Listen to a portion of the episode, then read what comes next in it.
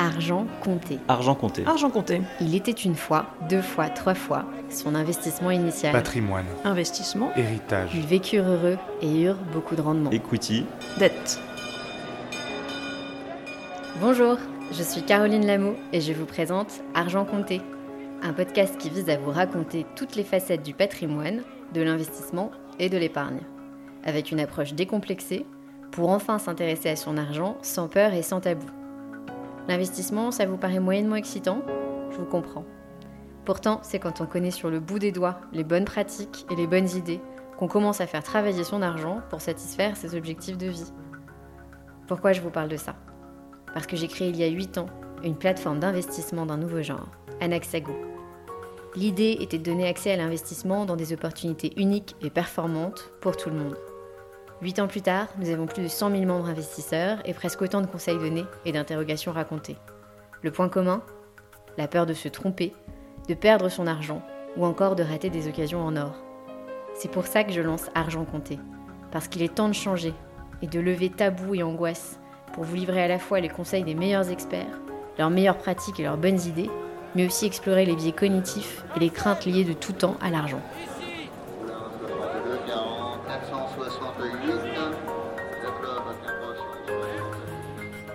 Aujourd'hui, dans Argent Compté, il était une fois la légende des frugalistes, épisode 2. La méthode FIRE dont nous allons parler aujourd'hui vise à acquérir une indépendance financière afin de quitter le monde du travail le plus tôt possible. Un objectif de vie au-dessous de ses moyens qui demande de sacrées économies. Les frugalistes, émanation française de la méthode FIRE, ont fait de leur indépendance financière leur lutte quotidienne. En créant Argent Compté, je m'étais implicitement promis de ne jamais parler ni des frugalistes ni de la méthode FIRE, que je trouvais un peu angoissante dans son côté radical, son rapport à l'argent et surtout au travail. Mais grâce à notre précédent invité sur le podcast, Johan Burkovic, j'ai pu découvrir Victor Laura, chef de file des frugalistes français et ex-directeur de la stratégie chez Bankin. Ce trentenaire parisien m'a bluffé. On s'est parlé et une heure est passée sans même que j'y pense. J'ai donc choisi de l'interviewer aujourd'hui pour qu'il vous parle de ses principes d'épargne, détaille la méthode FIRE et ses convictions. Vous allez voir, c'est tellement passionnant qu'on a été obligé de faire deux épisodes du podcast pour que vous puissiez tout savoir. Nous avions conclu le dernier épisode sur le principe de se durcir la peau. Première règle pour les petits et gros porteurs qui s'intéressent à la bourse et deuxième précepte de la méthode FIRE. Cette semaine, nous nous plongeons dans la suite de cette démarche d'épargne frugale, toujours en compagnie de Victor pour ces trois derniers préceptes. On prend également le temps de revenir sur les ressources à consulter pour ceux d'entre vous qui aimeraient se lancer dans le frugalisme. Bonne écoute à tous! Sur les investissements, quoi qu'il arrive, hein, vous allez gagner et perdre de l'argent, c'est normal. Au début, ça paraît un peu dur parce qu'on n'a pas envie euh, et on n'a jamais envie de perdre de l'argent. Par contre, euh, il faut s'habituer, enfin, il faut faire face à ça. Et il faut, euh, il faut durcir sa, peau, il faut la transformer en cuir, il faut être capable d'encaisser, enfin, un peu l'histoire de la vie. Hein. Et finalement. finalement, c'est. voilà, allons-y. Et du coup, une fois que vous faites ça, donc avec, avec ce petit montant, il faut commencer assez tôt en bourse pour pouvoir voir ce qui se passe. Et surtout apprendre à prendre du recul et vous dire, OK, c'est bon, c'est parti, ça avance, regarde, etc. Une fois que vous investissez ce montant-là, les règles, c'est quoi? C'est d'investir de façon très régulière, donc tous mhm. les mois, pour profiter des intérêts composés, d'acheter normalement tout le temps la même somme, et c'est ce que vous arrivez à épargner. Et en plus de ça, après, de choisir ce dans quoi vous allez investir. Et là, les études montrent qu'en fait, les produits qui sont les plus attractifs pour le moment, enfin, qui sont attractifs dans cette stratégie, c'est ce qui s'appelle des ETF. ETF pour euh, Electronic Traded Funds. En gros, c'est des trackers en français. Et pourquoi? Parce que en fait, ça réplique la performance d'un indice. Un indice, c'est quoi? C'est la performance d'un secteur. Donc en France, on connaît tous le, CAC 40. Le CAC 40, euh, tous ceux qui ont peur de la finance, en fait, il faut vraiment vulgariser. N'hésitez pas à vulgariser et ne discutez pas trop avec des experts. Experts au début, essayez de faire votre propre histoire.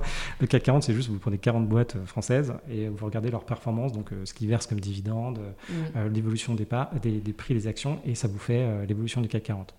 Après, euh, est-ce que c'est la performance euh, française? Je ne sais pas, parce que toutes les boîtes sont multinationales. Donc aujourd'hui, c'est la performance de euh, boîtes potentiellement anciennement françaises, enfin qui sont voilà. Enfin bon, bref. Et du coup, vous achetez ces produits-là. Pourquoi? Parce qu'ils délivrent quand même une très bonne performance. Ça demande très peu de gestion d'un point de vue d'un gestionnaire. Donc vous avez moins de personnes qui travaillent, donc vous devez moins rémunérer des personnes. Et en plus de ça, vous avez quelque chose de très diversifié. Donc le plus diversifié, un des plus diversifiés, c'est le MSI World. Donc c'est il y a énormément d'entreprises, c'est en majorité quand même des entreprises américaines. Mhm. Si vous, euh, la performance de cet indice est liée euh, quand même, enfin, en termes de répartition de part, il y a 2% c'est Apple. Donc, il faut quand même vous dire que quand vous achetez un peu des Messi World, vous achetez pas mal d'Apple. Enfin bon, vous achetez ce truc-là. Toujours positif. Toujours positif. Après, on pourrait se poser des questions sur est-ce que Fire c'est écologique, etc. Est-ce que c'est dans la mouvance? Et enfin, bref, vous achetez ça. Et donc, il faut comprendre hein, ce que c'est. Il faut toujours comprendre quand vous faites de l'investissement. Il y a un moment. Et d'ailleurs, si vous avez des conseillers en gestion de patrimoine, si vous allez voir un Axago, etc., ce qui est intéressant, c'est de regarder, en fait, quand ils vous proposent des investissements, euh, la pédagogie qu'ils font pour comprendre ce qui se passe et comprendre réellement ce que vous achetez. Votre job en tant que. Alors, j'aime pas le terme investisseur, moi je me considère pas du tout comme investisseur, c'est votre job pour vos finances perso, c'est quand même de vous dire, bon, euh, à qui vous allez prêter votre argent, qu'est-ce que vous allez acheter et concrètement c'est quoi? Et c'est de vous dire, bon, euh, concrètement, est-ce que j'ai vraiment envie. ça veut dire quoi acheter une action d'Apple? C'est quoi une action? À quoi ça représente euh, là, là, par exemple, je finance un, promoteur immobilier. C'est quoi un promoteur? Ça veut dire quoi? Et là, utilisez tous les contenus de ces, acteurs-là, parce qu'on va vous former, il faut vous former à vraiment euh, comprendre et n'hésitez pas à poser des questions. Ils sont là, en fait, tous ces acteurs, euh, il y a une facette commerciale, mais ils sont surtout là pour vous. Indirectement, on n'a pas d'éducation financière en France. Non. Et utiliser, du coup, euh, si vous n'avez pas, vous sortez d'un rendez-vous, vous sortez d'une présentation, vous n'avez pas compris ce qu'on vous propose et que vous voyez des performances qui sont assez alléchantes, parce que c'est souvent le cas, tant que vous n'avez pas compris, tant que vous n'avez pas compris ce que c'est en face, tant que intellectuellement vous n'êtes pas dit ok c'est bon j'ai compris, n'investissez pas. Oui, si on ne comprend pas dans quoi on investit, il ne faut pas y aller. Exactement. Si on n'est pas capable de, se le résumer euh, en, quatre phrases, euh, nous on est assez, on est assez adepte de ce truc-là chez Anaxago, en disant il faut que ce soit hyper clair. Alors nous, on a la chance de faire des produits très simples, où tu sais ce que va faire ton argent. Tu sais très bien que ce soit une entreprise ou un, ou un immeuble, tu sais que ça va construire quelque chose, tu sais que ça va créer des emplois, tu sais que ça va être utilisé pour ça. Donc nous, on a beaucoup de chance là-dessus. Euh, je pense que expliquer les ETF, euh, ça reste euh, pas le truc le plus compliqué. On pourrait passer sur, sur les produits dérivés et sur d'autres choses bien, bien plus réjouissantes. Mais je pense que c'est hyper important. Et c'est bien que ce soit une des valeurs de la méthode que c'est ce sujet d'éducation financière, de comprendre. C'est aussi ce qui freine énormément de gens à prendre le pas, que ce soit du frugalisme ou de la gestion de ses finances perso euh, à euh, n'importe quel niveau. Je ne comprends rien, donc euh, déjà ça me fait peur, j'ai pas du tout envie d'être mis en face de mon budget. Et en fait, j'ai peur de me planter parce que si j'y comprends rien, comment je vais faire pour savoir, pour réussir? Donc c'est un, un vrai sujet. C'est exactement ça, parce qu'en vrai, alors moi j'adore ça, euh, moi j'adore euh, la finance, euh, et d'ailleurs les acteurs qui généralement sont la finance adorent la finance, donc nous on est un peu passionnés par ça. La plupart des personnes, moi j'ai trois sœurs, enfin, c'est pas du tout leur truc, elles n'en ont rien à faire, elles n'ont rien à faire de ce que je raconte, elles comprennent. T'as pas réussi à convertir tes propres sœurs? Ah si, si, un petit peu quand même. Quand même. Ouais, quand même. Et, et, et, mais bon, enfin, l'argent ça intéresse pas forcément tout le monde, on est quand même confronté, on en a besoin, etc. par contre, il y a un truc qui est sûr, c'est si demain, en fait, il y a la même notion, on retrouve la même notion dans les startups et dans, dans votre vie, c'est la même chose. Si demain vous faites un investissement, que cet investissement il merde et que vous perdez votre argent, c'est pas de la faute. Par exemple, vous investissez euh, dans un produit chez Anaxago euh, qui, euh, bon, ça marche pas, voilà, mm. l'argent est parti. C'est pas de la faute d'Anaxago, c'est de votre faute en fait. Et quoi qu'il arrive, il y a un truc, il faut qu'on se mette responsable de notre propre vie. Être responsable de notre vie, c'est quoi? Dans votre vie, s'il y a quelque chose qui ne marche pas indirectement, bon, il y a plein de facteurs. Oui, mm. effectivement, peut-être que euh, vous n'avez pas de la chance, peut-être que vous êtes malade, peut-être etc. Et c'est normal, vous avez plein de facteurs. On a plein de choses qui sont potentiellement dures, propres à chacun. Par contre, à un moment, si, quand vous prenez une décision et que quelque chose ne marche pas, c'est indirectement de votre faute, c'est vous qui avez pris la décision. Il faut être gentil avec soi-même. C'est no shame, no blame. Donc, mm. euh, on n'a pas honte de, de, soi et on ne s'apitoie pas sur son sort et on ne se dit pas je suis bête, je suis nul, etc. Ça, on ne se dit pas. Mais par contre, il faut être conscient qu'on est responsable de nos propres décisions. Et lorsque, par exemple, si votre banquier vient vous voir et vous dit ah, j'ai une superbe opportunité d'investissement immobilier euh, euh, dans une ville pas loin du Luxembourg, c'est génial, etc la personne qui décide d'investir là-bas, c'est pas votre banquier, c'est vous. Donc si par exemple la ville, vous n'avez pas regardé où elle est, vous n'avez pas regardé c'est quoi les biens, vous n'avez pas regardé si derrière il y a des gens euh, qui veulent vraiment habiter mm. et que vous n'avez pas vous-même fait euh, ce travail-là et que l'investissement ne marche pas, c'est votre responsabilité. Et là, on peut se dire ah oui, mais du coup, euh, Victor, c'est compliqué, il y a plein de choses à vérifier. Ben, à un moment, soit vous décidez d'y de, aller avec ce type d'investissement et vous prenez de la distance, et soit vous prenez un risque parce que vous ne vous regardez pas, mais il faut le savoir. Donc vous dites, ok, bon, je prends un risque, je sais pas, j'y vais. Sinon, de l'autre côté, bon, bah, il faut effectivement creuser et il faut effectivement regarder les choses bien précisément. C'est ça, soit tu te dis je prends le risque parce que si ça plante, ça va pas non plus tellement affecter mon portefeuille. Parce que c'est ça aussi le sujet. Tu mmh. vas dire c'est de ma faute. Mmh. Si vraiment ça te met mal que le truc euh, se casse la mmh. figure. Bah, tu vois, typiquement euh, sur, un Axago, tu dis, mmh. bah, effectivement, si j'ai investi sur un seul projet mmh. et que c'est le seul euh, qui fonctionne pas, mmh. tu dis, bah oui, en fait, le principe de l'investissement euh, dans ces classes d'actifs risqués, c'est la diversification. Et donc, c'est ça, soit je prends mon risque parce que si ça, si ça casse, ça va pas tellement changer ma performance que moi je vais me retrouver mal, soit bah non, c'est, je suis au début de, de, ma méthode de ma méthode Fire, tout est important, tout est pointu, je dois être en charge et donc regarder et faire ma due deal perso euh, au-delà de, au des besoins. Exactement. Sur ça, en fait, il y a vraiment, euh, vraiment la notion que, en fait, quand vous avez des boîtes, ce qui est intéressant, c'est quand vous commencez à faire du business, vous vous rendez compte que le seul truc qui compte à un moment, c'est votre trésorerie, surtout en ce moment. C'est est-ce que vous avez de l'argent sur votre compte? Voilà.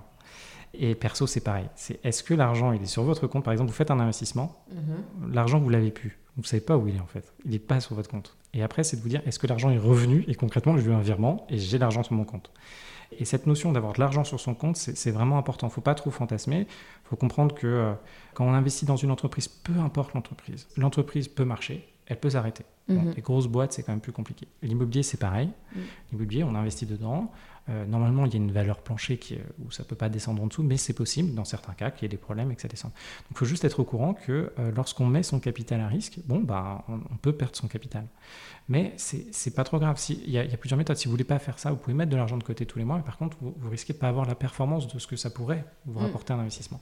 Et dans, dans la méthode Fire, pour quand même aller plus vite, eh ben, on a envie que cet argent rapporte. Et du coup, on, on va prendre des risques. Et on le sait. Il faut juste se dire bon bah euh, c'est dans votre vie tous les jours euh, quand vous sortez de chez vous et que vous traversez euh, à Paris bon bah vous prenez un risque réellement mm. on prend des risques c'est vrai c'est vrai et quand vous prenez une trottinette alors là je vous raconte pas mais à, chaque fois il y, a à chaque fois des risques et puis il faut, faut juste essayer de, de, bien les doser et il ne faut en fonction de qui vous êtes et aussi de vos écoutez-vous donc en fonction de votre sensation si vous sentez que ça ne va pas et que vous avez pris trop d'engagement quelque part, mm. euh, surtout écoutez-vous. Pour ceux qui ont un peu de mal à connaître leurs sensations futures, donc moi j'ai ce talent-là aussi, donc ça me permet, euh, c'est pour ça euh, je peux me lancer dans des gros projets parce que je me rends pas compte qu'à un moment je vais pas être bien, être un peu trop stressé. Si vous, vous avez du mal à vous projeter, à sentir le sentiment que vous allez, la sensation que vous allez avoir par exemple dans un, deux ans en faisant cet investissement, allez vers des proches qui vous connaissent bien. Et moi, je pose la question à ma copine je dis Bon, Delphine, est-ce que je fais ce truc-là? Et ma, ma, copine, elle me fait Mais Victor, ah, tu, tu, tu, risques de faire un peu trop, je pense que tu ne vas pas te sentir très bien, tu auras trop de trucs à gérer, donc euh, non, ne le fais pas. Et là, elle me résonne. Et je pense a des moments, moi, un des trucs, c'est que je discute forcément avec quelqu'un ah pour m'assurer que, parce que tout seul, il y, a, y, a, quelque chose, on peut se faire avoir par des commerciaux, par de la pub, parce qu'ils savent nous parler, et puis, euh, enfin, globalement, il faut quand même partir du principe qu'on est assez faible, hein. donc euh, on nous présente une pub qui nous parle bien, hop, on saute sur, le truc. Donc, il faut réussir à mettre des, garde-fous. Donc, chacun sa méthode. Moi, j'en trouve quelques-unes. Parce que moi, je m'écouterais. Euh, moi, il y a des trucs qui me font totalement craquer. Hein. Moi, les restaurants, euh, les bons restaurants à Paris, ça me fait craquer. Euh, les montres, à un moment, j'adorais. J'en ai plus. là, maintenant, je revois une pub où j'adore me balader au bon marché alors que je consomme pas. Donc, s'il y en a certains qui y vont, je regarde les montres alors que, je, consomme pas. Maintenant, j'ai réussi à prendre la distance. Mais j'adore ça. Et c'est terrible. Donc, quand j'ai des potes qui ont des montres, je leur demande, bon, qu'est-ce que c'est, etc. Alors que, bon, c'est presque un investissement, tu sais, une montre. Hein. Ah bon, on peut en parler parce que moi, ça, ça a bien marché pour moi.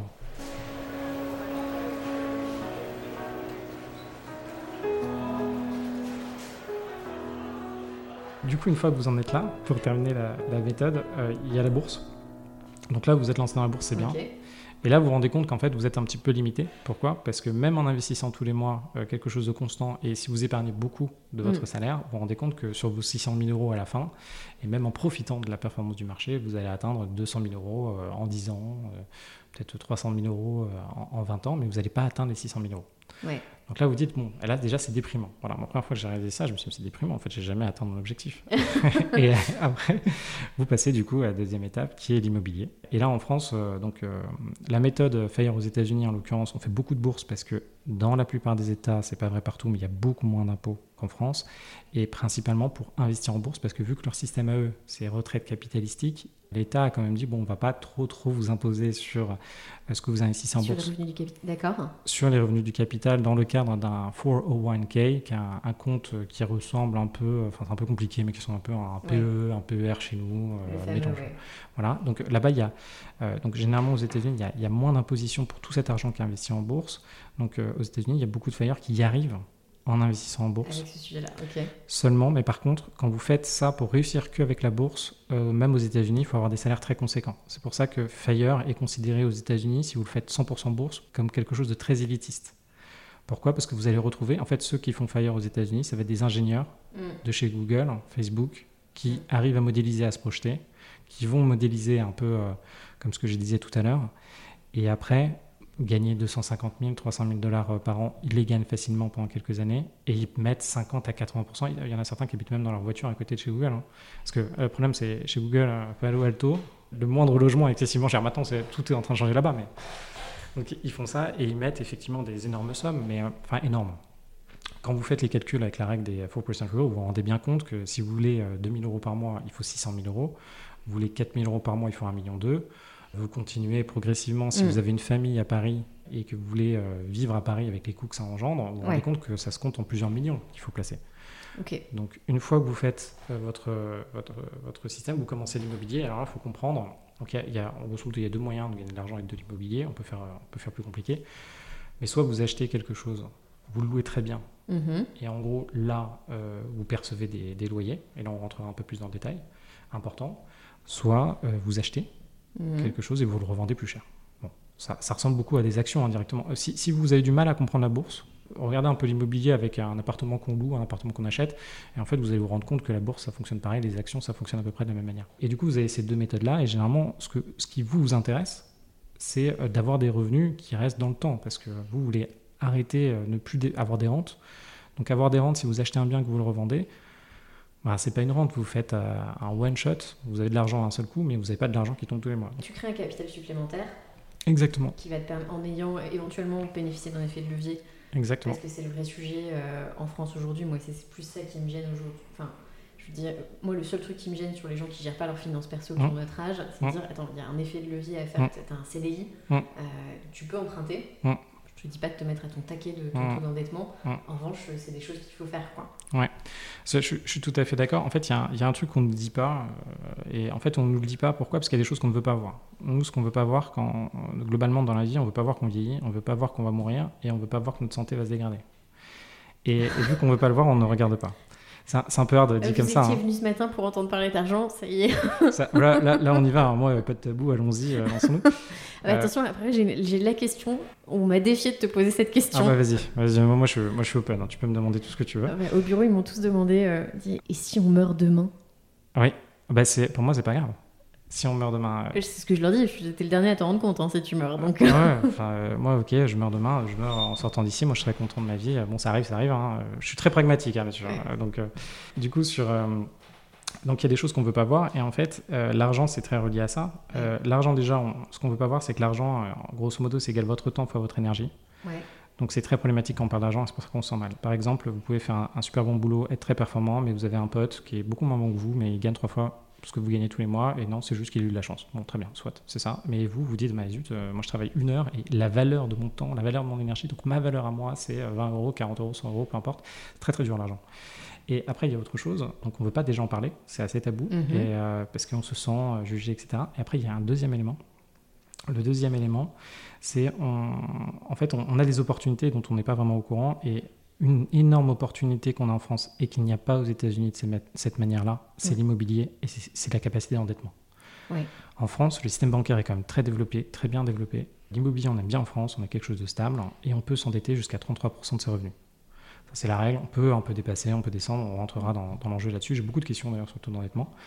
Et là, l'enjeu, c'est effectivement le jour où en fait les conditions pour avoir un, bon taux, il faut être un bon père de famille, donc on revient à le terme d'avant, et on rajoute quelques autres éléments. Il faut être en bonne santé. N'oubliez pas ça. Et il y a un truc qu'on ne voit pas. Je sais que ça va faire déprimer un grand nombre d'entre vous, mais euh, quand vous regardez l'âge du départ à la retraite, demandez-vous pourquoi il est à peu près à 65 ans. 65 ans, c'est le moment où les maladies chroniques se déclarent. D'accord. Donc il faut être au courant de ça. Il y a autre chose. À partir de 45-50 ans, c'est là où on commence à avoir des, problématiques physiques. Et là, si vous voulez en savoir plus, regardez les chiffres des assureurs. Quand, vous voyez l'augmentation des cotisations pour euh, les mutuelles, etc., c'est ces personnes-là. Donc, rendez-vous compte que le physique, pour ceux qui ont la chance d'avoir des calvities euh, assez jeunes, euh, dans, les 17-18 ans, ils se rendent compte très vite que leur corps vieillit un peu. bah, vous avez de la chance. Pourquoi? Parce que vous vous rendez compte que ça va évoluer. D'autres personnes ne se rendent pas compte de ça avant leur trentaine, avant les 33 ans. Ils ne se rendent pas compte qu'en fait le temps passe et ils ne se rendent pas compte qu'ils ont moins d'énergie, etc. Donc tout ça pour dire que quand vous êtes jeune, quand vous signez votre premier CDI, si vous gagnez bien votre vie, vous avez une capacité d'emprunt qui est là et c'est une, une, opportunité. Si vous n'utilisez pas, vous perdez cette opportunité. Plus vous attendez, alors je ne vais pas vous mettre la pression, mais en fait, plus vous attendez, plus ça va être dur pour vous. Plus potentiellement vous allez avoir quelque chose qui va se déclarer, etc. etc. Pour tous les fumeurs qui nous écoutent, hein, euh, vous avez quand même 80% de chance d'avoir un cancer, donc faites gaffe. Donc euh, si vous fumez, empruntez tôt. Parce que le jour où vous avez un pépin, et là maintenant les banques resserrent les taux, on va vous demander des prises de sang, on va vérifier des choses, donc ça risque d'être un, peu, euh, d'être un peu compliqué. Donc en tout cas, effectivement, emprunter, là en France on peut le faire. Aux États-Unis c'est beaucoup plus compliqué, il y a une histoire de credit scoring, donc euh, il faut emprunter beaucoup d'argent, vivre à crédit beaucoup, rembourser beaucoup ses crédits pour avoir après des taux très intéressants pour emprunter. Donc tous ceux qui sont tout au bas de l'échelle, c'est très compliqué. En France, vous avez euh, le SMIC, vous pouvez emprunter, le système est bien fait. Donc ça, c'est pour ça que c'est un peu... Hyper important, ouais. En fait, l'immobilier est c'est un peu dur de dire ça, mais n'est pas lié et euh, presque socialiste en France. Bon, quand vous avez beaucoup de revenus, vous pouvez, euh, je ne sais pas si socialiste c'est le bon terme, mais en gros, quand vous avez beaucoup de revenus, vous pouvez emprunter plus. Ça, ça fut le bon terme. ça fut le bon terme. je ne sais pas si ça l'est encore, mais euh, oui, hyper important. Et du coup, là, là, ce que vous devez acheter, par contre, il faut faire très attention. Si vous voulez, ça dépend de votre situation, mais en gros, si, si vous commencez pour la majorité d'entre vous, je pense, il faut faire très attention à ce que vous achetez et du coup, ne faites pas moi ce que j'ai fait. Moi, en l'occurrence, ce qui est très intéressant, c'est que sur les deux choses dont je vous ai expliqué, soit euh, vous avez des choses qui sont très très rentables d'un point de vue euh, rentabilité tous les mois et cash flow que vous touchez, soit vous avez quelque chose qui est très rentable quand vous faites de l'achat-revente. Moi, j'ai dû très rentable achat-revente sur mes premiers investissements parce qu'ils sont à Paris. Donc euh, là, aujourd'hui, ça a pris beaucoup de valeur. Mais par contre, la problématique, c'est que je ne pouvais pas en faire tant que ça. Donc j'ai beaucoup de problèmes. Et en fait, si vous faites des, biens très rentables, là, vous pouvez en faire plusieurs. Une, une règle assez simple, c'est par exemple, vous gagnez bien votre vie vous avez une capacité d'empreinte de 250 000 euros, vous habitez à Paris, vous achetez un studio, vous achetez qu'un studio à Paris. Voilà, un studio à Paris, c'est 250 000 euros aujourd'hui, on, parle. Hmm. Si par contre, vous utilisez ces 250 000 euros pour acheter un bien, alors maintenant ça marche moins bien, mais euh, moi c'est ce que j'ai fait à Aubervilliers, faire une colocation d'un bien très rentable. Au lieu de pouvoir emprunter seulement 250 000 euros, vous allez pouvoir en acheter deux biens, du coup emprunter 500 000 euros, parce que votre bien est tellement rentable que vous avez des revenus supplémentaires tous les mois et que ces revenus supplémentaires-là vous permettent de financer un autre bien. Après, on arrête les fantasmes tout de suite. Vous ne pouvez pas continuer ce système ad vitam aeternam. Il y a, alors, pour les experts d'entre vous, ceux qui euh, adorent euh, un peu tricher, etc., oui, il y a plein de méthodes. Il y en a plein, mais euh, il y a une raison pour laquelle on, limite ce taux d'endettement. Et après, il y a, et après, il y a d'autres méthodes. Donc, quand vous faites votre premier bien, vous achetez directement votre premier bien, vous faites quelque chose de très rentable des ordres d'idées euh, pour regarder comment on calcule la renta brute et euh, la renta net-net. Mais un ordre d'idée, il faut avoir des trucs qui sont, euh, enfin des biens qui sont à plus de 10%, plus de 14%. Si vous n'avez pas ça, en fait, vous n'allez pas pouvoir réutiliser, enfin démultiplier votre capacité d'investissement. Et rappelez-vous, vous, ce que vous voulez. C'est bien d'avoir, en fait, c'est bien d'avoir des choses très rentables. C'est super. Moi, j'ai une, petite remarque sur des, gens qui viennent me voir et qui me disent Ouais, Victor, est-ce que tu as, investi dans Bitcoin? J'ai fait beaucoup d'argent, etc. Et euh, moi, en l'occurrence, j'ai des bitcoins. Ouais, j'en ai. Mais pour moi, c'est pas un investissement. Ah, c'est marrant, pareil. Et pourquoi c'est pas un investissement pour toi? Tu, le... et, et, en fait, moi, ce que je me dis, c'est OK, là, le bitcoin, euh, OK, j'ai fait x5 cette année. OK, super. Sauf que euh, c'est très bien, je suis content de moi, etc. Sauf que j'ai fait x5, mais sur combien? J'avais 1000 euros. Donc là, aujourd'hui, bah, j'ai 5000 euros, enfin, un peu plus, OK, super. Mais est-ce que ça change ma vie? Non. Là, à un moment, on parle de. En fait, c'est pourquoi il faut parler de montants importants. Donc, moi, ce qui aurait changé ma vie, c'est si, euh, là, euh, euh, dans l'année où c'était très très bas le Bitcoin, si j'avais mis 10 000 euros à ce moment-là, mm. j'aurais eu 50 000 euros aujourd'hui. Là, j'aurais été content de moi. Ça aurait été game changer dans ma vie. Mm. Là, faire de la performance sur 1000 euros, non, ça ne change rien. C'est pour ça que là, aujourd'hui, la méthode Fire vous remet le capital que vous devez investir, l'argent là où vous devez aller. Parce que là, aujourd'hui, vous risquez de vous perdre dans du trading intraday avec toute votre épargne, 1000 euros, à acheter des choses très leveragées, euh, monter, etc. Et bon, si, si c'est un hobby, c'est un hobby. Donc vous amusez avec ça. Si vous voulez gagner de l'argent, c'est autre chose.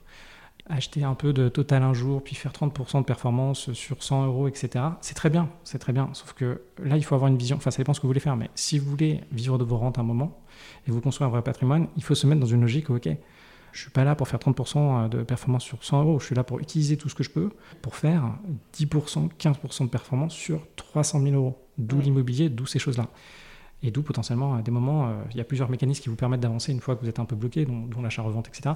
Mais vous, êtes, vous devez arriver à un montant de patrimoine assez conséquent, sinon ça ne, ça ne marche pas.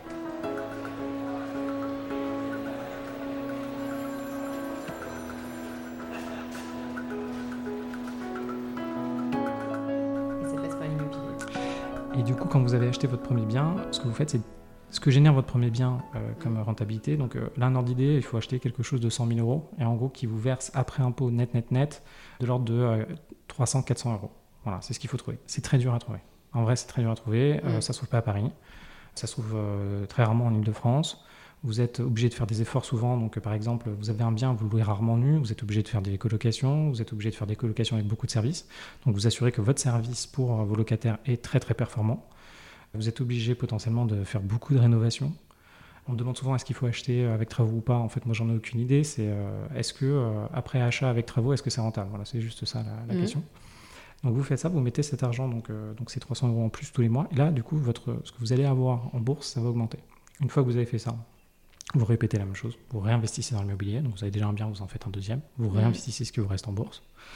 Là, ça continue. Vous allez jusqu'à l'épuisement de votre capacité d'endettement. Une fois que vous êtes là, vous êtes bloqué. Et généralement, vous êtes bloqué. C'est-à-dire que vous allez acheter un bien, deux biens, trois biens, mm. en fonction de ce que vous achetez et de votre capacité d'emprunt.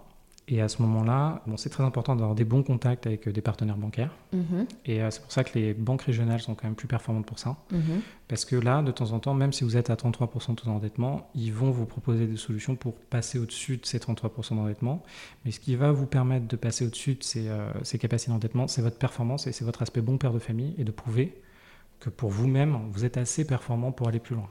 Et puis les actifs que tu as déjà achetés aussi, qui sont une sécurité pour le banquier qui euh, décide de te suivre sur une capacité d'endettement plus élevée. Exactement. La vraie question, c'est généralement le banquier va regarder combien rentre sur votre compte et combien sort, et c'est ça vraiment le critère de, départ. Mais au bout d'un moment, vous allez quand même avoir une certaine volure, parce que, ah, par exemple, moi, mes premiers investissements, c'était il y a 10 ans. Donc en 10 ans, j'ai remboursé plus de la moitié, il y en a certains qui sont déjà remboursés. Donc là, en termes de patrimoine, maintenant, je commence à devenir assez conséquent. Et tu as une astuce financière qui est toute différente. Exactement. Donc ils nous regardent différemment. Je ne suis plus le petit jeune de l'époque qui avait zéro euh, sur son compte bancaire et qui arrivait pour faire un investissement. Non, là, là, je suis un peu plus costaud. Et j'ai des preuves que ce que je fais, ça marche. Et vu que je le fais depuis pas mal de temps, ils sont au courant, voilà, ils me connaissent. Ils savent que bon, moi je les appelle à la dernière minute parce que je fais toujours ça. Je leur dis il me faut, euh, il faut X argent euh, pour dans deux semaines, est-ce que c'est bon? Ils sont habitués, bon, ça, j'ai toujours pas réglé ce problème, mais maintenant ils me connaissent. Donc, euh, et puis les pauvres, ils sont ils, enfin, c'est pas ce que je veux dire, mais ils sont, ils ont pas un rythme forcément très intensif. Du coup, quand je les appelle, ils sont un peu stressés, mais bon. du, coup, quand. quand oui, non, stresser les banquiers, c'est jamais. ah, parce que de base, ils sont normalement un peu stressés, donc. Donc, une fois que vous avez fait ça, vous êtes, euh, vous êtes normalement un peu bloqué. Et là, vous passez à ce qui est euh, business. Donc, à un moment, vous passez à des business, en fait. Vous dites, OK, vous n'êtes pas obligé de faire tout ça dans l'ordre. Vous dites, OK, bon, ben, là, je suis, limité. Mon salaire, même si vous êtes le gars le plus performant du monde, enfin, mm. pas le plus performant du monde, mais votre salaire, il sera plafonné. À un moment, quand il faut, faut, se mettre à la place de votre employeur. Votre employeur, même s'il vous adore, etc., déjà, lui, il faut qu'il arrive à gagner de l'argent. Et après, euh, il y a un marché en fait de l'emploi. Vous avez une valeur par rapport à vos compétences mm. et par rapport à, qui vous êtes. Donc, et par exemple, pour dépasser des salaires euh, de 80 000 euros par mois, c'est très, enfin par an, pardon, c'est très compliqué. Donc il faut quand même se dire, même si vous êtes très très compétent, oui, euh, et que vous vous donnez, oui, vous allez réussir à monter, mais choisissez des bons secteurs déjà.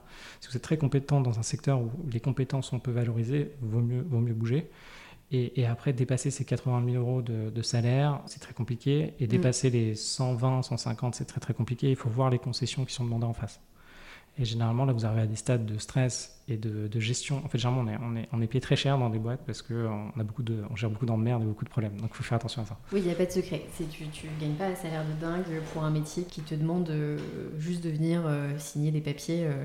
Je crois que c'est un énorme fantasme, ça, qu'ont beaucoup de Français sur les gens qui gagnent hyper bien leur vie. On fait rarement le lien entre le mec qui gagne hyper bien sa vie et qui continue à bosser 18 heures par jour à 62 ans. Il y en a beaucoup. Voilà. Moi, j'ai j'ai bossé pour LVMH et euh, Bernard Arnault, il était là euh, tous les jours.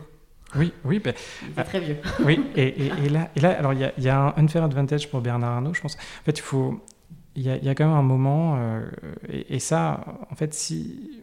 Il y, a un truc qui est essentiel, c'est si dans votre vie vous trouvez le job qui vous épanouit et qui gagne de l'argent. Mais généralement les deux vont de pair, mais bon, il faut faire mm. attention.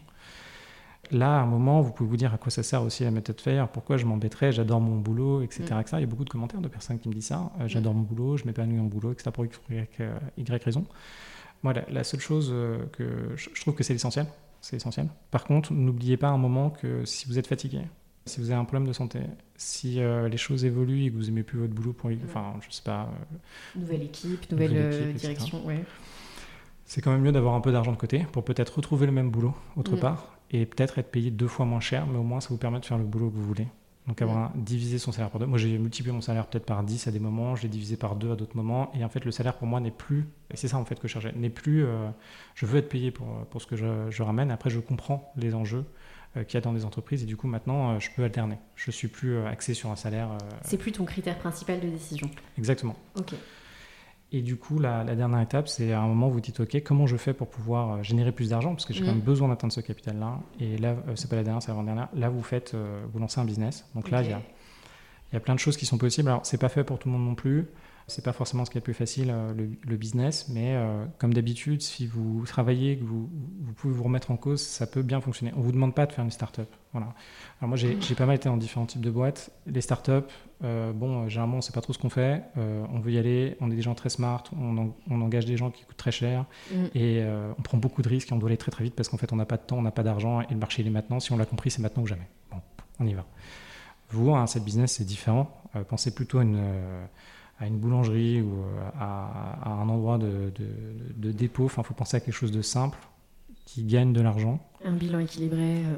Bilan équilibré qui avance. Là, il y a encore beaucoup d'intérêt, surtout si vous êtes dans les, dans, entre guillemets, les nouvelles générations. Je ne sais pas trop ce que ça veut dire, mais mm. en gros, euh, là, par exemple, il y a encore beaucoup de choses à digitaliser aujourd'hui mm.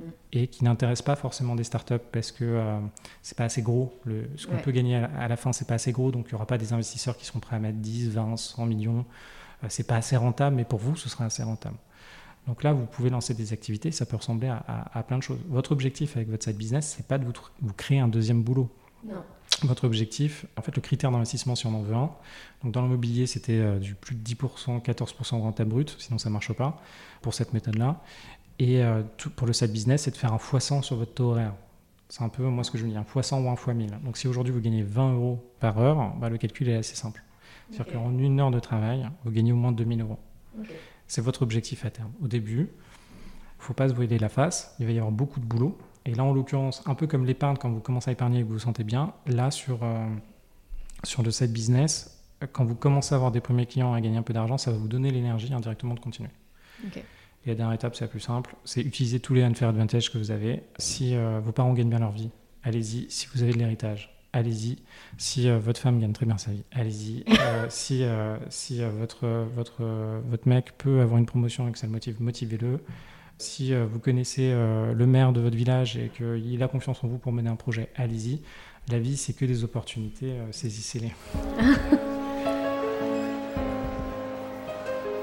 On a bien fait le tour de la méthode. Merci Victor, c'est hyper intéressant. Euh, avant de passer à ton, à ton profil, alors pas investisseur, parce qu'on n'est pas, euh, pas investisseur, mais plus ton profil à toi, juste, euh, tu nous as dit que tu avais pas mal vécu à l'étranger. Est-ce que tu sens qu'il y a des différences culturelles dans cette approche de l'argent, que ce soit de la méthode FIRE, du frugalisme, mais surtout de l'approche des finances personnelles et de la gestion? Oui, je pense qu'il y, a beaucoup de différences. En fait, j'ai fait de. À un moment, j'ai fait de la. J'ai commencé un doctorat aux États-Unis et j'étais dans des labos en Californie. Mm-hmm. Et euh, là-bas, c'est totalement différent. Il y a une vision euh, différente de l'argent. Et l'argent, en gros, euh, est beaucoup plus décomplexé qu'ici. Et il y a des mythes un peu générationnels sur OK, on se fait soi-même, etc. On avance.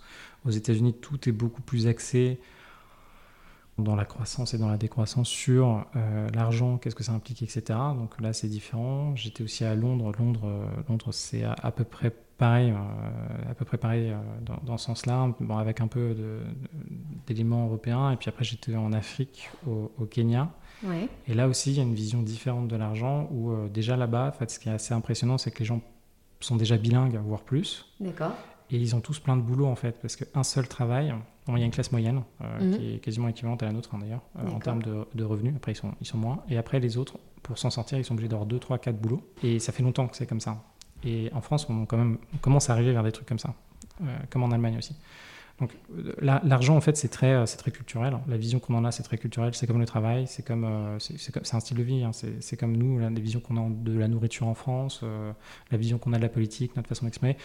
Même les, termes dans, les langues sont différents, donc ça ne veut pas du tout dire la même chose. Donc c'est vraiment différent par pays. Et d'ailleurs, ce que je trouve intéressant, c'est en fonction, et je pense que nous, on a la chance de pouvoir faire ça, en fonction aujourd'hui de votre mentalité, si vous n'êtes pas heureux en France avec cette vision euh, du travail, avec euh, ce que, comment vous percevez les choses, eh ben, vous pouvez aller dans d'autres pays. Vous pouvez par exemple aller au Danemark, c'est différent, c'est une autre façon de voir les choses. Vous pouvez aller en Afrique, c'est différent. Et en fait, il y a un moment, je pense que nous, on est assez flexible pour se dire, allons dans un pays qui nous correspond, avec une mentalité qui nous correspond, et allons quelque temps, vivre notre vie, c'est très temporaire tout ça. Quand vous avez 20 ans, vous avez une énergie différente que de quand vous en avez 30 ans, quand vous avez des enfants, c'est différent, etc. Allez dans l'endroit qui vous parle le plus et allez vivre avec des gens qui, euh, pendant un moment, pensent comme vous pour peut-être creuser un sujet. Et du coup, tout est vraiment différent dans le monde et c'est ça qui est super. Je pense qu'il y a plein de choses qui se ressentent, donc c'est intéressant aussi parce que vous n'êtes pas trop perdu, mais sinon, les gens pensent de façon différente et ça, c'est super. Oui, se sentir libre, effectivement. Je pense que c'est hyper important. Tu as plein de gens qui se sentent euh, engoncés, euh, pas à l'aise et qui se disent pas, tiens, je vais effectivement aller chez mes voisins euh, européens pour changer. C'est vrai que c'est. moi, je rêve de repartir, enfin, de partir vivre en Afrique du Sud. Ah ouais, ça.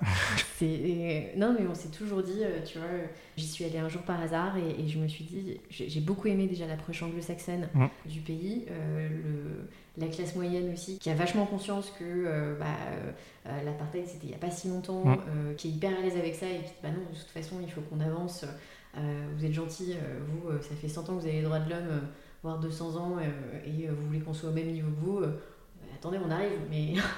et donc c'est. ouais, ça fait partie des endroits où, où, moi je me vois bien, je me vois bien vivre, en tout cas plus en adéquation avec que j'ai envie de faire, euh, la façon dont j'ai envie de développer mon business et euh, façon dont j'ai envie de, gérer mon argent euh, au quotidien. Ça, moi, je, te comprends tout à fait. Il y, a, un terme, alors maintenant on dit souvent YOLO, hein, You Live Only Once, donc il faut s'en rappeler. Après, ce qui est pour ceux qui sont les plus jeunes et qui écoutent ce podcast, il y a quand même un truc avec le temps, c'est qu'on a de plus en plus de responsabilités.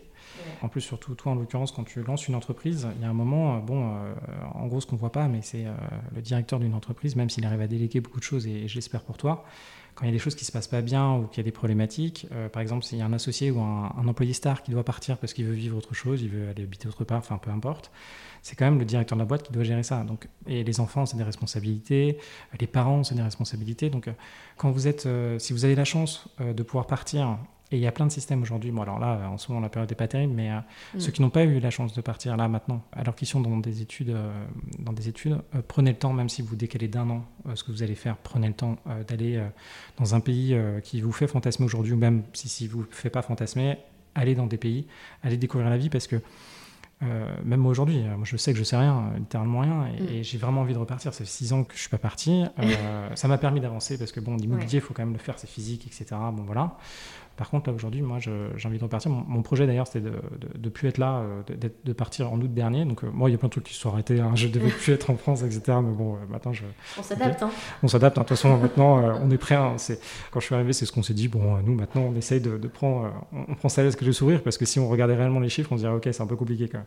Et du coup, pour l'international, je pense que je pense que c'est super. Et, si vous avez, il y, a aussi autre chose, c'est que même en France, en fait, moi, il y a un truc que je n'avais pas compris. Mmh. C'est que même en France, vous avez plein de communautés, plein de gens qui ont des euh, façons de penser et qui ont des styles de vie. Par exemple, le, mouvement Fire, en l'occurrence, moi, j'essaie de recentrer les personnes qui euh, sont intéressées par ça et ont envie d'avoir le même style de vie. Donc, il y a qui dedans? Il y a euh, d'un côté, euh, la personne, quelqu'un qui est assez jeune, qui a 19 ans, 20 ans, qui s'appelle, qui est, qui est com, mm. qui commence à investir aujourd'hui, commence à épargner, il y va. Voilà, il, est, il, est, motivé, il a l'énergie, il se remet en question, il avance. Et d'autre côté, il y a par exemple, je pense à une femme, euh, plus de 20 millions euh, de, patrimoine net, qui est là avec nous et, qui a envie de, creuser le sujet et qui est confrontée à d'autres problématiques, parce que beaucoup de patrimoine, mais très fortement taxé, donc indirectement, doit quand même aller chercher la performance autre part, ne serait-ce que pour conserver le patrimoine familial qui est légué de génération en génération.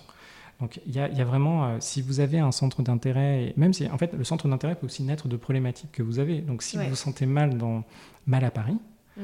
je suis sûr qu'il y a un groupe Facebook qui existe je me sens mal à Paris. et allez voir les gens, et peut-être que vous allez tomber sur des gens qui, en fait, ne se sentent mal à Paris aussi. Pourquoi? Parce que, en fait, ce qui ne va pas à Paris, c'est le bruit.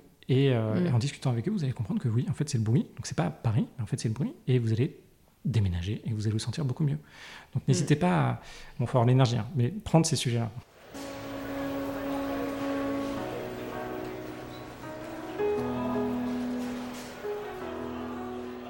Bon alors, on va passer à ton profil un peu plus perso. Historiquement, mhm. euh, comment tu définirais ton rapport à l'argent?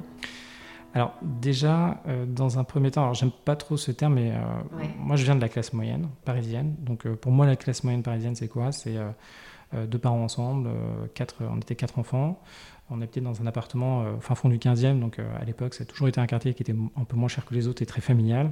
On était deux par chambre, donc c'était pas forcément grand luxe. Mon père a créé une petite entreprise euh, de, management, donc euh, il y avait quand même cette notion, euh, cette notion un peu entrepreneuriale. Mhm. Mes grands-parents étaient soit travaillaient dans les marchés, ou soit étaient commerçants, un magasin de peinture par exemple, du côté de mon père, euh, commerçant, c'est du côté de, ma mère, il faisait les marchés euh, tout le matin, etc. Donc les enfants devaient le faire aussi. du côté euh, de mon père, c'était dans un petit village de Franche-Comté, le magasin commerçant, ah, origine italienne. La, droguerie. La droguerie italienne. Génial. exactement ça. Donc mon, père a dû un peu œuvrer là-bas pour aider mon, grand-père qui a eu la tuberculose. Il y a des choses, on oublie, hein, mais il y a quand même eu des maladies un peu dures à des moments. Et euh, alors moi j'ai eu, euh, j'ai eu la chance d'avoir, euh, d'avoir trois sœurs qui ont beaucoup de facilité, je pense, intellectuelle et qui travaillent beaucoup. Et mm. du coup, elles, ont... je me suis fait aspirer dans une école assez élitiste où j'avais pas forcément le mm. niveau diète, mais en tout cas, j'ai pu y aller grâce à mes sœurs. Et, et là, en fait, ma, ma, conception de l'argent a un petit peu changé parce que l'école, cette école, indirectement, elle, est, elle est super bien, j'ai rencontré des super profils, etc. Et d'ailleurs, c'est là qu'on remarque quand même, quand on a la chance de pouvoir mettre ses enfants dans des, dans des environnements où, euh, où, il y a du, du cadre et euh, mm. où les parents ont réussi, et eh ben ça, ça, aide beaucoup et c'est un méga unfair advantage. Et là, en l'occurrence, moi, je me suis retrouvé dans un environnement où, euh, assez tôt, en fait, j'avais pas forcément les moyens d'être dans cette école. D'accord. Donc, pour, pour, donner un exemple, moi, mes amis, ils voulaient pas du tout me le faire ressentir, mais ils avaient pas de limite de budget. Donc euh, c'est comme si euh, là le week-end, euh, il sortait, s'il si, voulait prendre un avion pour aller quelque part, il pouvait le faire, il n'y avait aucun problème.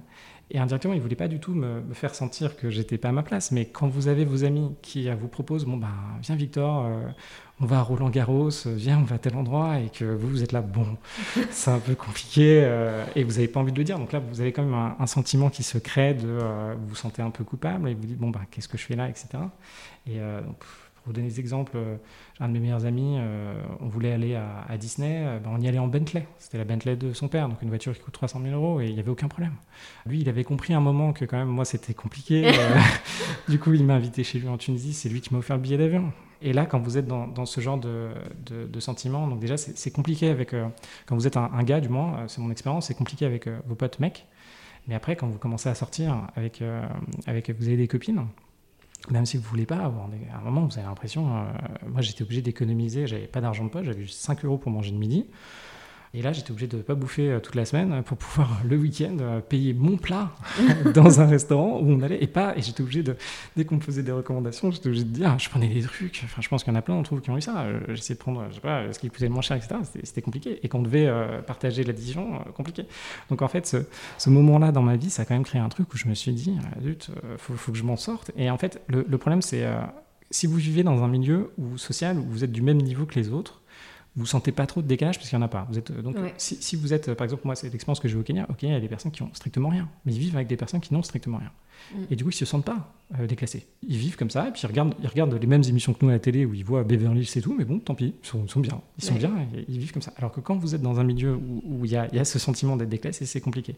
D'où cette notion, à un moment où je me suis dit, euh, à 17 ans, je me suis dit, bon, bah, euh, bah, je vais être millionnaire à 26 ans, on y va, et d'où mes études derrière, d'où le trading, d'où le truc.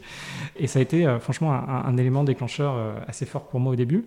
Et même aujourd'hui, euh, les amis que je, garde, des très bons amis de cette période-là, aujourd'hui, c'est marrant ce qu'ils me disent, parce qu'ils me disent, mais Victor, euh, toi, n'as plus besoin de bosser, c'est génial, euh, tu n'as plus de 10 apparts, tu n'as plus de trucs, on te voit partout, euh, c'est dingue ce que tu as fait, regarde, moi, euh, j'aimerais pouvoir m'arrêter comme toi.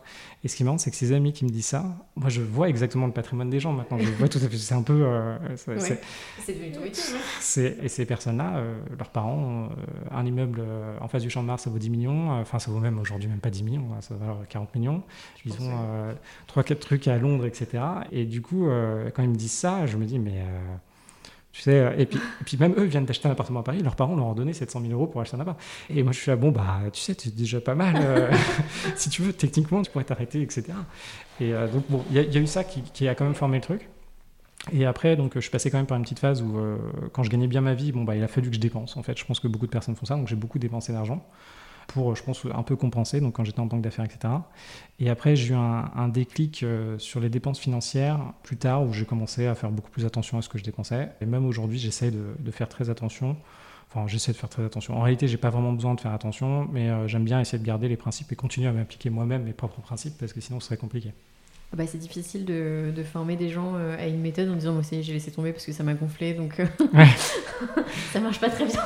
Je, pense que tout est un peu euh, entendable et je pense qu'il y a mais bon faut, faut faire attention quoi. Est-ce qu'il y a une classe d'actifs sur laquelle tu vas pas? Est-ce qu'il y a un investissement que tu feras jamais? Euh, sûrement, mais là, là tout de suite, ce que, ce que je me dis, c'est euh, il y a un moment en fait, quand, quand si vous êtes bonne base, c'est mm. ça l'intérêt, euh, il y a un moment où vous pouvez vous dire bon bah là je suis bien et finalement ce qui me parle, c'est un peu ce qu'on disait tout à l'heure avec le Bitcoin, ce qui me parle c'est de gagner temps et mm. finalement l'argent que je génère aujourd'hui, je peux prendre beaucoup plus de risques mm-hmm. parce que ma stabilité est, est assurée. Donc moi là, j'ai pas de frein, même des choses très risquées, ça peut m'intéresser. Parmi les investissements les plus risqués, quand même, pour ceux qui nous écoutent, ça reste les startups. Donc, euh, oui, on entend des belles histoires, etc. Euh, moi, il y a 9 ans, là, j'étais au, Kenya. Euh, j'encadrais des startups, après, j'en ai dirigé une. Mhm. J'ai investi dans deux startups. Il y en a une, j'ai mis 3500 euros. Elle marchait vachement bien, etc. J'étais super content. un an plus tard, elle n'existait plus, j'ai perdu 3500 euros. C'était très significatif pour moi à l'époque. Et il y en a une autre, j'ai mis 1000, 1200 euros. Et aujourd'hui, là, le mois dernier, j'ai touché mon premier dividende de 3000, euh, même euh, entre 3 et 6 000 euros. Donc ça, les startups, c'est vraiment aléatoire. La plupart d'entre elles, il faut quand même se dire que même, même si l'idée est super bien, etc., pour que ça réussisse, c'est très compliqué. Donc, euh, donc mais maintenant, je suis, je suis, assez ouvert et j'aime bien tester. là, c'est plus un hobby sur ces trucs-là, mais j'aimerais que ce soit significatif pour moi. Donc, j'ai pas trop de je sais pas trop de. Ouais, t'es ouvert. Il n'y a, rien qui tu te dis euh, non, j'y vais pas parce que trop risqué et pas du tout en adéquation avec ce que je veux faire. Euh, peut-être les valeurs, là, il faut voir avec les valeurs. Euh, par exemple, l'investissement qui a très bien marché en Afrique, c'est du pari en ligne. Donc, est-ce que je suis aligné avec ça? Je voilà, il y a un moment et là c'est les grosses questions qu'on se pose. C'est plus simple de se poser des questions de valeur quand on a les moyens que l'inverse. Intéressant. Et à contrario, la prochaine classe d'actifs dans laquelle tu vas investir? Alors là, très court terme, euh, pour faire euh, très basique, je pense que ce sera l'immobilier. Pourquoi? Parce que euh, je vais investir, en fait, je monte des business avec un pote et il n'a jamais investi dans l'immobilier, il a quelques freins à lever, du coup je lui dis, bah viens, on fait notre, premier investissement, on fait ensemble, j'investis avec toi, on, se répartit le bien et tu verras, ça va bien se passer. Et je pense que je vais lui rendre un peu ce qu'il m'a donné sur, sur d'autres éléments. donc ça va être ça. Et euh, sinon, euh, en fonction de la crise, je, moi, mon projet, mais je suis un petit peu décalé entre mes projets là, euh, c'est quand même de voir s'il y a des entreprises, des belles entreprises là, qui sont vraiment en difficulté qui, et où je pourrais générer de la valeur, créer quelque chose de bien, mm. les remettre sur pied, etc. Ça, c'est un projet que j'ai, enfin, j'ai fait une fois, mais j'aimerais bien faire aller là-dedans, mais il faut que l'énergie soit là, il faut que l'équipe soit là, il faut, en fait, euh, acheter des entreprises, de, ça peut être plus compliqué que simplement euh, en créer une et, il peut y avoir beaucoup de problèmes. Mais ça, ça peut m'intéresser. De, euh, c'est, par intérêt intellectuel et énergie, je pense que j'irai là-dedans. Super. Et bon, non, et si une dernière question quand même, parce que tu es hyper modeste, t'en parles pas, mais tu es en train d'écrire un livre. Oui. Si c'est des gens qui veulent aller plus loin dans la problématique, quelles sont les ressources que toi tu, recommandes? Parce qu'il y a donc ton livre, forcément, qui s'appelle La retraite à 40 ans, c'est ça? C'est La retraite à 40 ans, c'est possible. Donc ça, c'est le livre aux éditions Larousse, il sort en février 2021. Euh, donc là, on retrouve, euh, si ça vous intéresse, euh, vraiment en toute transparence, moi, ce que j'ai vécu perso, mhm.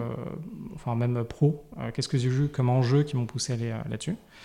Euh, sinon, pour tout ce qui est euh, outils, si vous voulez modéliser, etc., vous avez euh, mon blog devenirfrugaliste.com et là, vous avez gratuitement tous les contenus, les meet-up, etc. J'ai plus de, peu plus de 10 000 personnes inscrites à une newsletter que je n'ai jamais envoyée, donc il est peut-être temps que j'envoie cette newsletter. oui, je sais, c'est. Euh, mais bon, j'ai eu. Euh, là, là, comme, euh, comme beaucoup, j'ai eu pas mal de problèmes avec ce Covid qui m'a pas mal impacté. Et donc, il y a ça. Et ça, c'est les bonnes ressources. Sinon, si vous êtes un peu anglo-saxon, il y a quelqu'un que j'aime beaucoup qui s'appelle Mad Scientist. un gars qui s'appelle Brandon aux États-Unis. J'aime beaucoup son approche parce qu'indirectement, on ressemble beaucoup à la mienne. Donc après, il faudra peut-être, si vous êtes d'autres. Enfin, moi, je, vais surtout parler à des, à des consultants, je vais surtout parler à des personnes qui sont dans la tech, mhm. surtout parler à des personnes qui aiment un peu les chiffres. Si vous aimez pas les chiffres, il y a des modèles qui fonctionnent tout seuls, mais en tout cas, si vous aimez creuser ça, moi, je suis un peu technique là-dessus. Et lui, il fait la même chose aux États-Unis. Donc, euh, il a atteint, euh, je crois que ça fait quelques, maintenant, ça fait peut-être 10 ans, lui, qu'il est libre financièrement. Et il partage aussi, il a un podcast. Donc, il faut, faut, savoir, en fait, la problématique, c'est qu'il faut savoir avoir une grille de lecture des États-Unis par rapport à la France. D'accord. Pour pouvoir bien interpréter, mais en tout cas, il est, il est, vraiment, il est vraiment pas mal. Trop bien. Bon, bah, merci beaucoup, euh, Victor, c'était top. Je pensais pas apprendre autant de choses. Ah bah, merci. Franchement, merci, c'est absolument dingue. J'aimerais qu'on ait encore deux heures devant nous euh, pour te poser plein de questions, mais tu reviendras au moment de la sortie de ton livre et on, explorera euh, tout ça. Encore merci. Avec plaisir. et à très bientôt. Au revoir.